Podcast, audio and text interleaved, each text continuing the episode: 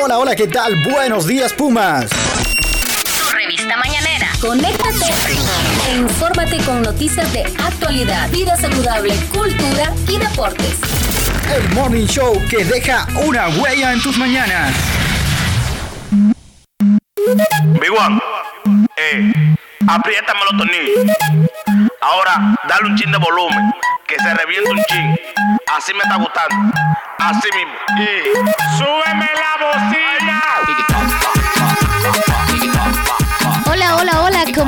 Universitaria. Bienvenidas y bienvenidos a su programa Buenos Días Pumas. Estamos completa en, completamente en vivo desde la máxima casa de estudios, el edificio Alma Mater. Y hoy es lunes. Los lunes empezamos con toda la actitud. Lunes 15 de enero de esta semana. Recuerde que la máxima casa de estudios está abierta para usted. Y aquí estamos en el edificio administrativo, en el piso 9. Radio Comunica, la máxima casa de estudios tiene su radio y estamos aquí para ustedes. También nos puede buscar en las plataformas gratuitas de Spotify, Anchor y iBots y muchas más. Pero bueno, yo no estoy sola acá en esta cabina de radio, sino que también estoy con dos compañeras. Estamos hablando de Kaylin Espinosa y Daniela Matute. Aquí me están acompañando en este día en Buenos Días Pumas.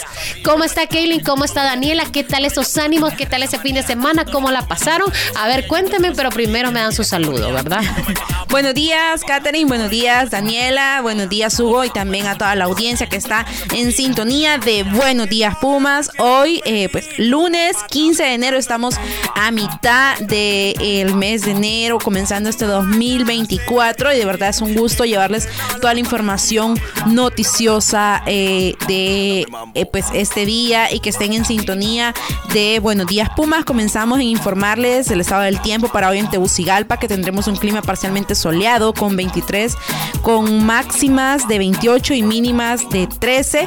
Así que ya, Ya hay conoce- calorcita. En la Ay, mañana yo me levanté. Sí. el- bueno, en la mañana no me quería levantar. Me levanté a la fuerza una hora después de. Todos los lunes Y, no, es eh, había mucho levantarse. frío, había mucho frío y en mi casa Sí. yo estaba a 13 grados centígrados.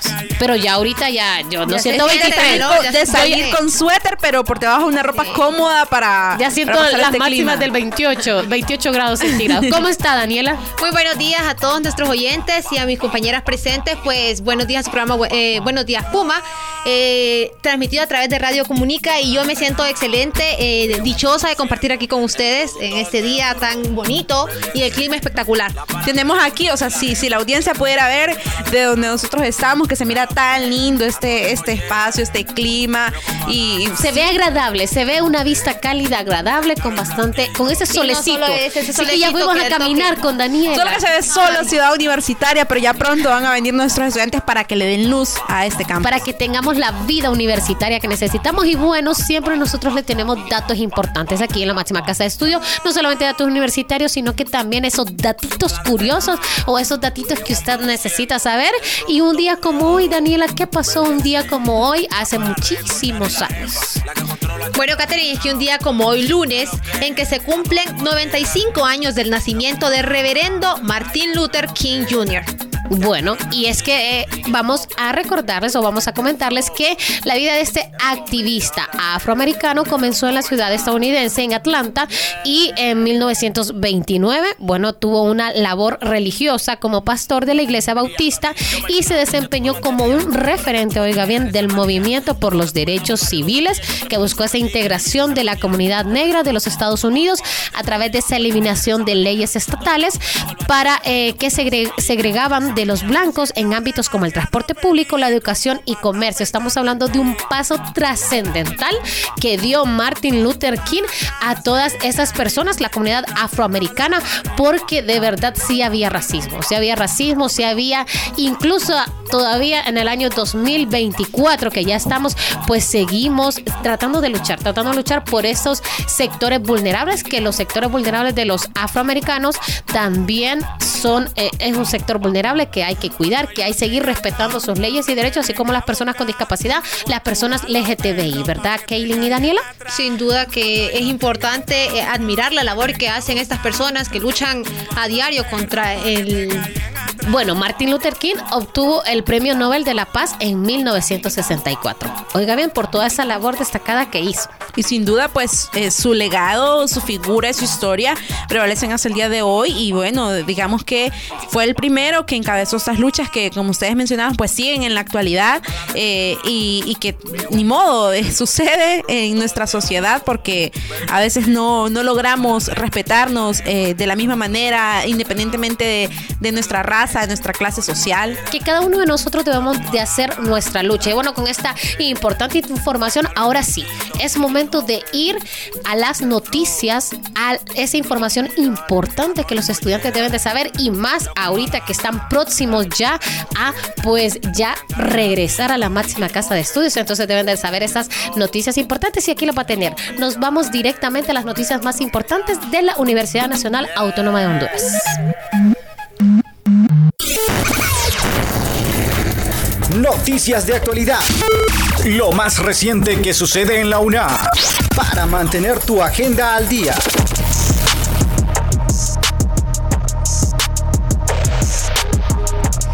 Bien, para que mantengan su agenda al día, aquí les tenemos todo sobre la readmisión para que usted retome tus estudios en la máxima casa de estudios. Además, le contamos que la Junta de Dirección Universitaria culmina la presentación de planes de trabajo de postulantes a autoridades de la UNA, esto en la segunda y tercera ronda. Importantísimo, y es que UNA proyecta matrícula de 70 mil estudiantes para este próximo periodo. Así es, y les vamos a estar hablando de otros temas importantes que el rector de la máxima casa de estudios, Odir Fernández, se reunió con la Secretaría de Salud y vamos a ver en qué están trabajando estas dos instituciones. Y bueno, estas y otras noticias, deportes, cultura, salud y todo aquí en Buenos Días Pumas.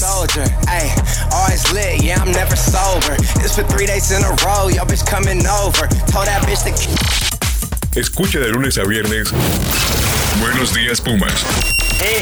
El morning show de los Pumas. De los Pumas.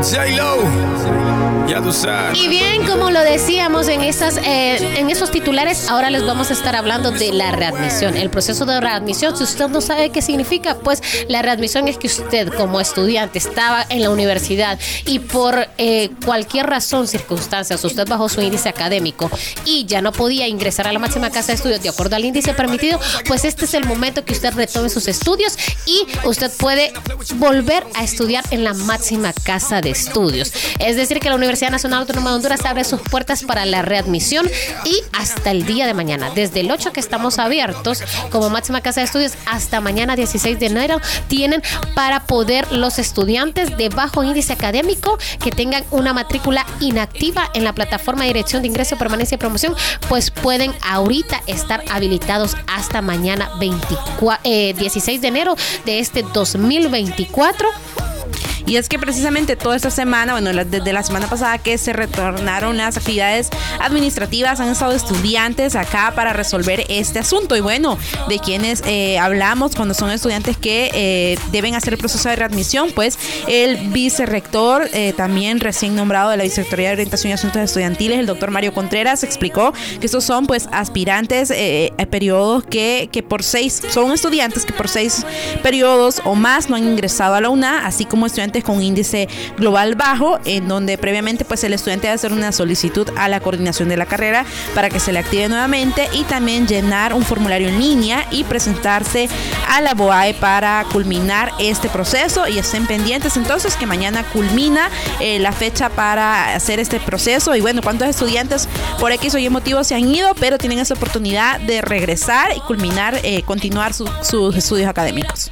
Además, esta acta implica que los estudiantes serán readmitidos bajo ciertas condiciones. Así es, bueno, entre las condiciones que los estudiantes van a ser remitidos es que ellos deben de tener un índice, o sea, no es que usted viene y dice, ah, ok, ya volví a la universidad y va a mantener el índice que tenía antes, no, usted va a tener que hacer subirlo. un progresivo, sí, progresivo. Compromiso. Por ejemplo, recuerde que tiene Ser que tener constante. 60%, ser constante, ¿entiende? Entonces usted va, no puede bajar su índice de 70%. Inclusive lo animan a que usted suba su índice a 80 y hasta pueda ser uno de los estudiantes de excelencia académica, porque recuerde que los índices bajos son menos de eh, 60, 50, 40, 30. Y varía de acuerdo a la- el número de cuenta que usted tenga. Si es cuenta de 2015 para antes, tiene eh, hasta índice de 40%. Si es cuenta de qui- 2015 Según en adelante, según las nuevas normas académicas. Usted eh, abóquese a la Vicerrectoría de Educación es que no se cierran las puertas. Sí, abóquese a la BOAE si usted quiere muchísima más información sobre este tema y recuerde que hasta hoy tiene para que usted esta envíe ese correo para que usted se meta a la plataforma y se inscriba y diga, ok, una meta para tengo este año, volver a estudiar. Pues aquí tiene hasta el día de mañana para que usted haga ese pasito de volver a estudiar en la máxima casa de estudios. Lo que dice el rector, la máxima casa de estudios, una nueva historia, una nueva universidad más humana e incluyente y aquí se están viendo esos pasos. Hasta mañana tiene usted para poder inscribirse y ser readmitido en la máxima casa de estudios. Pero bueno, vamos a seguirle informando aquí a los pumitas de la máxima casa de estudios y es que les vamos a hablar ahora sobre la Junta de Dirección Universitaria. ¿Usted sabe qué es la Junta de Dirección Universitaria, pumita que nos escucha? Pues es el máximo órgano de dirección administrativa que tiene la institución. Y aquí es donde ellos son los que están haciendo la presentación de los planes de trabajo para las postulantes de las autoridades. Ellos son quienes eligen las autoridades. La Junta de Dirección Universitaria fue quien eligió el año pasado al rector de la máxima casa de estudios, Odir Fernández, y otras autoridades que teníamos como vicerrectorías, como la BOAE, y también como decanaturas importantes. Pero bueno, en este caso, ya la Junta de Dirección Universitaria informa que ya culminó la presentación de los planes de trabajo de varias postulaciones que se tenían a las autoridades y esto obviamente es como parte de la dimensión cualitativa del proceso de selección de elección, también el nombramiento de autoridades de la universidad y esto es para el periodo 2024-2028. Son cuatro años que va a estar las nuevas autoridades que se están nombrando en propiedad. Quiere decir que ya dejamos a un lado los interinatos y ya viene la universidad con unas autoridades en un periodo de cuatro años de autoridades en propiedad. Y esto eh, concluyó el pasado viernes 12 de enero con la presentación de los planes de trabajo de los postulantes de la segunda convocatoria. La primera convocatoria ya todas esas autoridades, la mayoría están cargo. nombrando en propiedad y ya están en sus cargos. Estamos hablando entonces de eh, pues 12 candidatos que suman entre la segunda y tercera convocatoria. Estos 12 candidatos ya presentaron sus planes de estudio y estamos hablando de eh, cargos como la facultad decanatura de Facultad de Ciencias Sociales, Facultad de Humanidades y Artes, Facultad de Ciencias Químicas y Farmacia, eh, la Vicerrectoría Académica, la Facultad de Ciencias, la Dirección de Educación Superior y otros centros regionales, aunque ya han sido nombrados algunos directores, pero también eh, para dirección del Centro Universitario Regional del Litoral Pacífico y del Centro Universitario Regional Nororiental. Y bueno, también estar pendiente de estos procesos para conocer a nuestras nuevas autoridades y así saber, Pumitas, a dónde abocarse, eh, ya sea en el centro que ustedes estudien o conocer también los vicerrectores, conocer las direcciones. Es importante eh, estar al tanto de esta información eh, para que ustedes puedan saber eh, con quién deben acudir eh, en todos estos nombramientos. Asimismo, no nos olvidemos de lo importante que es la prueba de actitud académica y es que durante su exposición, la aspirante a la decanatura de la Facultad de Ciencias Sociales, Carmen Julia Fajardo, planteó que entre otras de las oportunidades de mejora está el diseño de una prueba de actitud académica PA propia para los hondureños, es decir, adaptada a la educación básica que se da en nuestro país. Es que buena información porque eso va a permitir que más estudiantes puedan venir y dar eh, apertura a lo que dice el rector, que se sumen más estudiantes y que se aumente ese número de matrícula en la máxima casa de estudios, esos 30 mil estudiantes que han dejado de estudiar desde el inicio de la pandemia. Y es que definitivamente se habla, eh, bueno, el mensaje del rector ha sido una universidad más humana e incluyente y es lo que ha transmitido a todo eh, el cuerpo de gobierno de la universidad y el tema de la prueba de actitud académica también pues ha sido discutido en este sentido y bueno, la propuesta que presentó en este caso la decana Carmen Julia Fajardo sería interesante. Asimismo, eh, el, el rector de la máxima casa de estudios ha dicho que esta prueba no se va a suspender, sino que también se está pensando en un curso propedéutico, es decir, que estudiantes que no, eh, bueno, eh, postulantes que no la, eh, que no pasen la prueba, ingresen a la universidad, pero lleven como un proceso propedéutico para nivelarla y pasar la prueba. Pero este proceso Incluso tengo que nadie se quede entendido, fuera. este proceso tengo entendido que va a iniciar con una prueba piloto como de 10 estudiantes, ¿cierto? Que Hoy no ha escuchaba para probar Ajá. cómo se nivela. Hoy escuchábamos eso en declaraciones del rector de la máxima casa de estudios que decía que es un piloto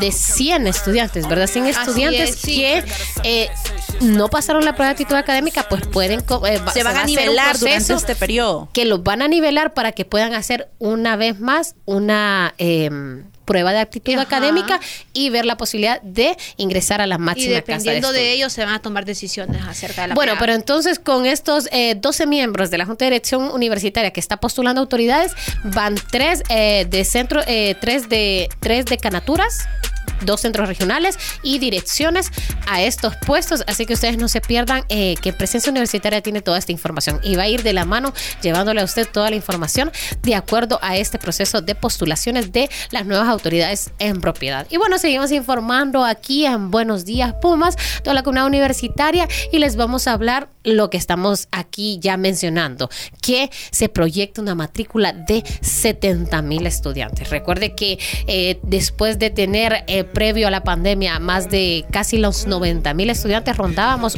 o, hasta sumábamos 91 mil, pues eh, se... em, se perdió esos estudiantes, se perdieron casi 30 mil estudiantes y estaba rondando en 50 mil, 60 mil estudiantes y en este momento el rector le apuesta por una matrícula de 70 mil estudiantes, ya lo hablaba en declaraciones temprano que decía que se contaba con 41 mil ya. Kaylin el día sábado vino a la máxima casa de estudios y estuvo hablando con la eh, directora de registro, directora de la Dirección de Ingreso, Permanencia y Promoción, la DIP, Suyapa Rivera, y nos comentaba que rondaban casi a los 30 mil. Imagínense del día sábado. Ese día temprano íbamos, eh, bueno, de hecho cuando eh, comenzó a dar declaraciones eh, la directora teníamos 21 mil que eran sumando los dos días anteriores de prematrícula. Ya luego, como al mediodía, ya eran 28 mil y qué noticia positiva que ya tengamos 41 mil eh, estudiantes en, en proceso de prematrícula, proceso que todavía no ha terminado y que así como lo prevé el, el rector, pues seguirá creciendo. Recordemos que tenemos la prematrícula, luego la matrícula, el proceso de adiciones y cancelaciones.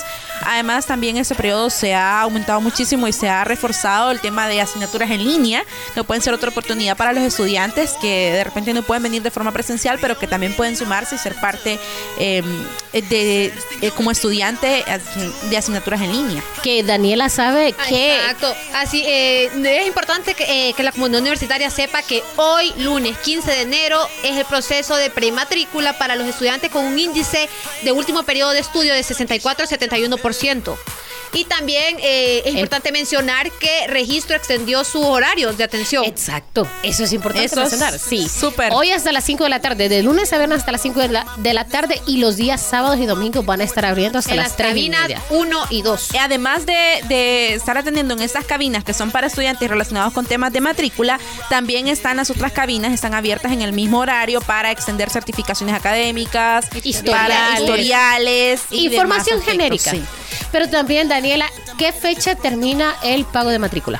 El pago de matrícula, eh, anoten toda la comunidad universitaria que aún no lo ha realizado, vence el 28 de enero.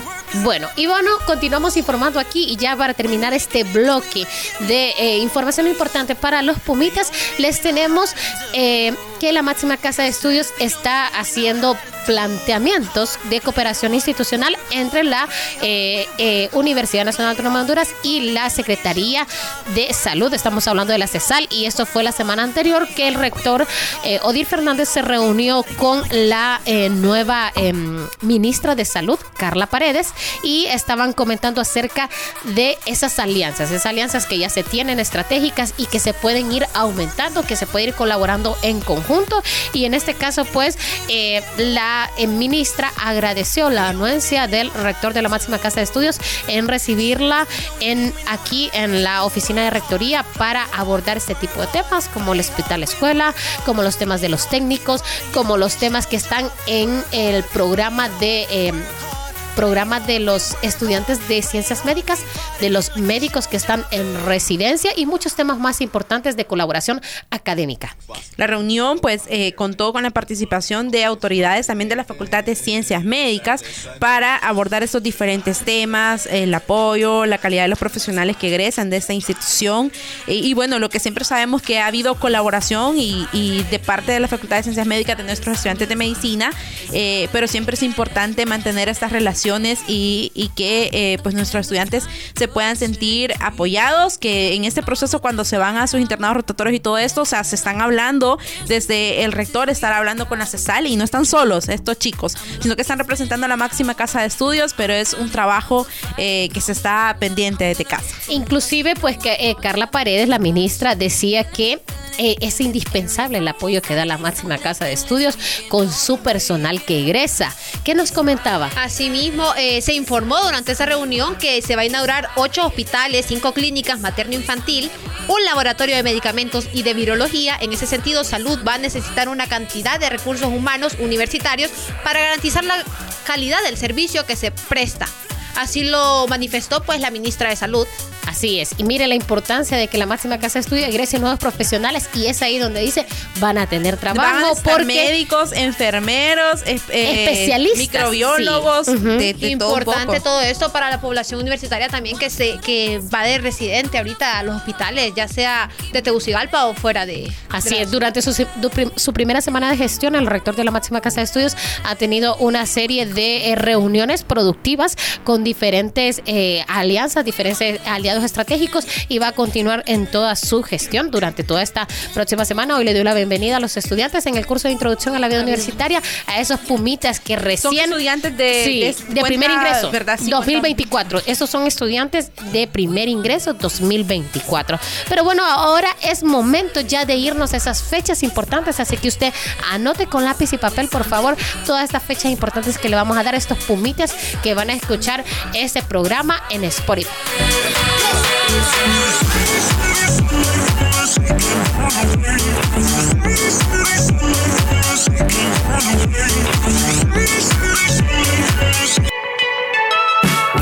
Fechas importantes, lo último en la agenda del deporte y algunos datos que tienes que saber.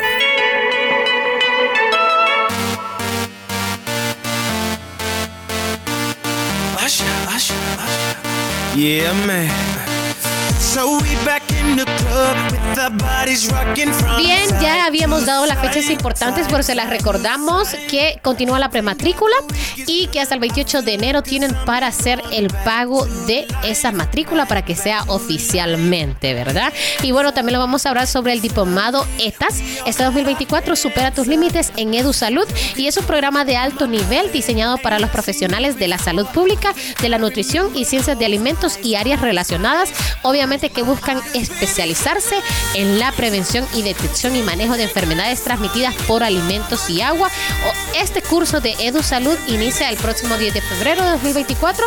Tiene una duración de 160 horas académicas, es decir, alrededor de tres meses y su modalidad es virtual. Son clases por Zoom y el acceso al campus virtual. Esto lo desarrolla, lo organiza la Facultad de Ciencias Médicas y el programa de esta educación, eh, de esta diplomado, usted lo puede encontrar en www.edusaludfcm.com. Pero también, pues, eh, le hablamos a esa comunidad que todavía no forma parte de la máxima casa de estudios, pero que puede hacerlo próximamente y pues que si planea ingresar a la UNA este año o si este será su primer periodo académico, aquí tiene la información general que todo estudiante de primer ingreso debe conocer eh, al respecto y para ello puede descargar en PDF en la dirección www.una.edu.hn primer ingreso. Y también si tiene alguna consulta adicional puede dejar sus comentarios en sitios de interés y consulta cuáles son Daniela donde eh, los chicos también deben de tener presente y, que pueden abocarse en ese sentido Así es, Kaylin, es que se pueden abocar a admisiones UNA en https admisiones.una.edu.hn, asimismo a registro DIT UNA, http dos puntos registro una.edu.hn y a la comunicación de BOAI. Y bueno, ya para ir finalizando este Buenos Días Pumas, nos vamos con la sección favorita de muchos y es la sección deportiva.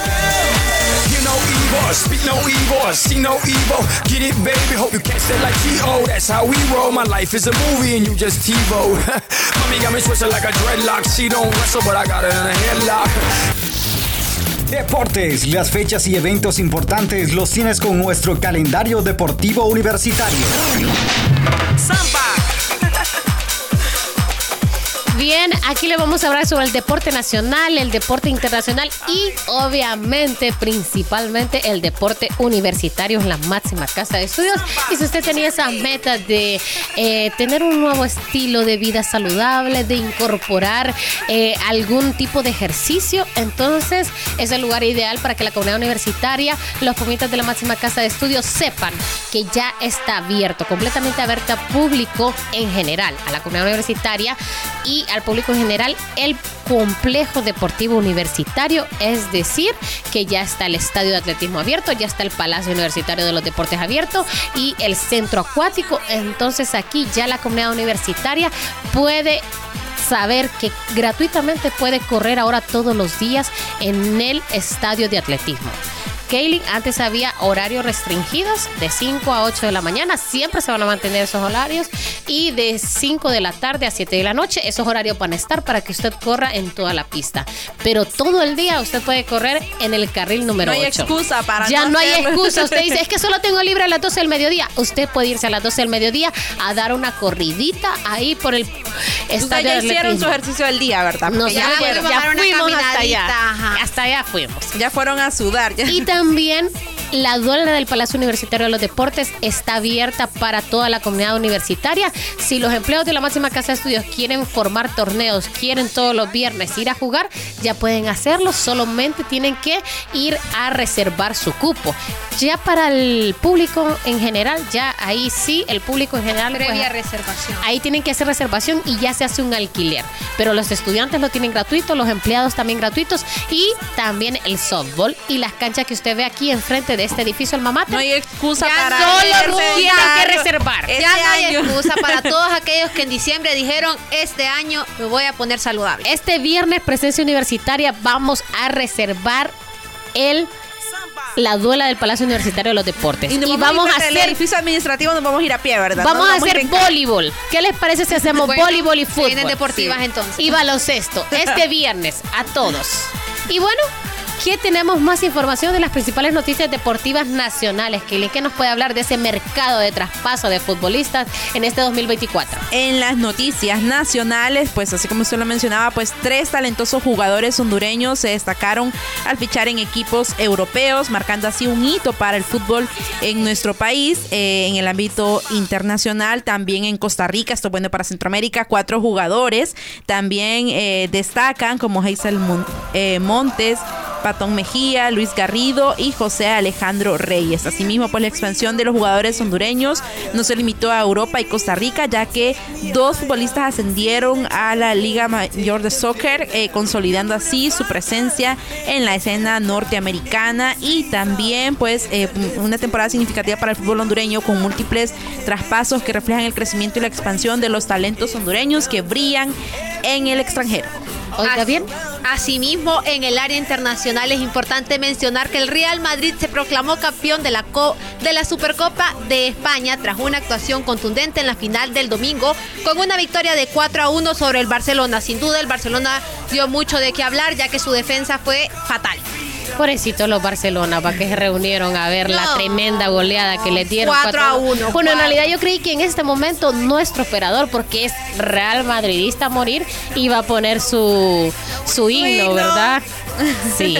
Bueno, y ya, ya tenemos este final. El Real Madrid anotó No. dos goles antes del y no descenso. solo eso, Katherine, sino que Vinicius brilló y hizo el hat-trick, tres goles. Y el otro, Usted lo vio, ¿verdad? sí, Daniela le gustaba mucho, es fanática. Eh, más o menos. Realmente mi papá siempre fue de la Liga Nacional Olimpista y el el Real Madrid. ¿Cuál es su deportista favorito, Daniela? si bueno, podemos saber. Sí, nos vamos a internacional. eh, Cristiano Ronaldo, ¿verdad? Lástima que ya no está en la Liga Española. Pues Bueno, por eso ahora ve la, de, la. Liga de Arabia Saudita. Eh, Mi jugador favorito es Mbappé. Me, me atrapa, muy bien. incluso. ¿En serio? sí, me atrapa. Oiga, oiga, que le gusta el fuertes declaraciones, diría mi abuela.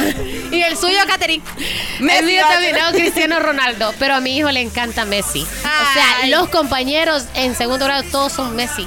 El día, incluso en Navidad dijeron que no querían ir ellos de, de Navidad, sino que ellos querían ir Con la camisa de Messi, se fueron Inter para Miami. Wow. Ellos van a Messi y dice, ¿y color rosado? Messi. Messi ahora es el color rosado.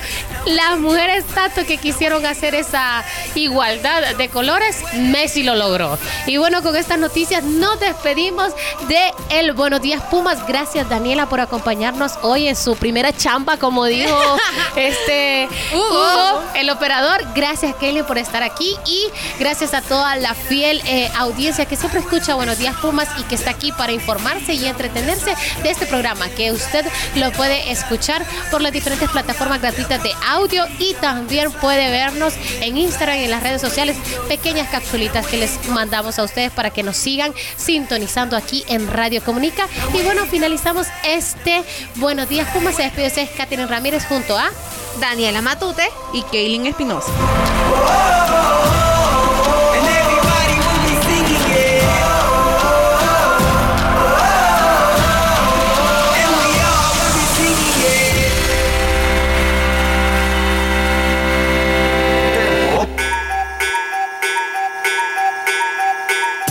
Buenos días Pumas, el morning show que te informa y te entretiene por las mañanas.